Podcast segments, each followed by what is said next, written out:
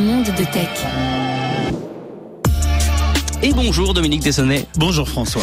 L'entreprise Neuralink dont on parlait il y a quelques instants, dont Elon Musk est le cofondateur, a posé son premier implant cérébral sur un humain. C'était ce week-end. Le patient récupère de son opération. Son activité cérébrale serait encourageante, explique dans un tweet le patron de X.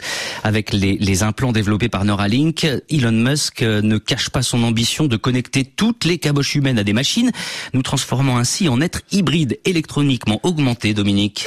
Oui, ami cyborg, bonjour. L'hybridation de notre espèce avec des composants électroniques euh, n'est plus, et depuis longtemps, le domaine exclusif des films et des ouvrages de science-fiction. Les premières expérimentations d'implants cérébraux sur des humains datent en fait de la fin des années 80. Elles s'appuient sur les travaux fondateurs touchant la neurostimulation intercérébrale profonde du professeur Alim Louis euh, Benabid au CHU de Grenoble et la technique n'a cessé de progresser avec des résultats spectaculaires comme cette intervention sur une femme paralysée réalisée en 2012 déjà par une équipe de l'Institut du cerveau de Rhode Island à Providence aux États-Unis qui pouvait ainsi commander par la pensée un, un bras robotisé pour boire et se nourrir de façon autonome. En 2019, les neurochirurgiens de Clinatech, le centre de recherche bioclinique français de Grenoble, ont réussi à déposer deux implants biocompatibles à la surface du cerveau d'un patient paralysé qui pilotait alors par la pensée après l'opération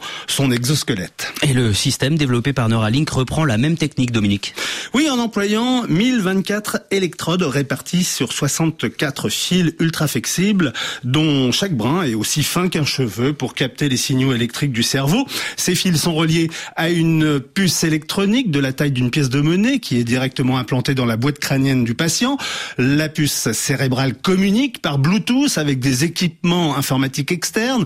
Le système expérimenté en 2021 sur le cerveau d'un macaque lui permettait ainsi de jouer sans manette ni clavier aux jeux vidéo Pong. Toutefois, 1500 singes, cochons, moutons et autres rongeurs ont été sacrifiés lors des expérimentations menées par Ah. Neuralink, ce qui lui a valu à l'entreprise d'être visée par une enquête fédérale pour avoir enfreint la loi américaine sur la protection animale. Elon Musk a aussi euh, dévoilé, Dominique, le nom commercial de son implant cérébral qui se nomme télépathie. Effectivement, et si pour l'instant la priorité de Neuralink est de faire remarcher des personnes paralysées ou encore de soulager des affections mentales comme la dépression, l'objectif d'Elon Musk est bien d'équiper toutes les caboches humaines de la planète de cet appareillage qui permettrait de contrôler son téléphone ou son ordinateur simplement par la pensée, écrit-il sur son réseau X. Mais il y a un mais, la commercialisation du dispositif télépathie ne serait pas pour demain, Dominique. Oui, d'autant qu'Elon Musk vient de se voir refuser sur décision de justice un bonus de 56 milliards de dollars accordé en 2018 par le conseil d'administration de la firme Tesla qu'il a confronté.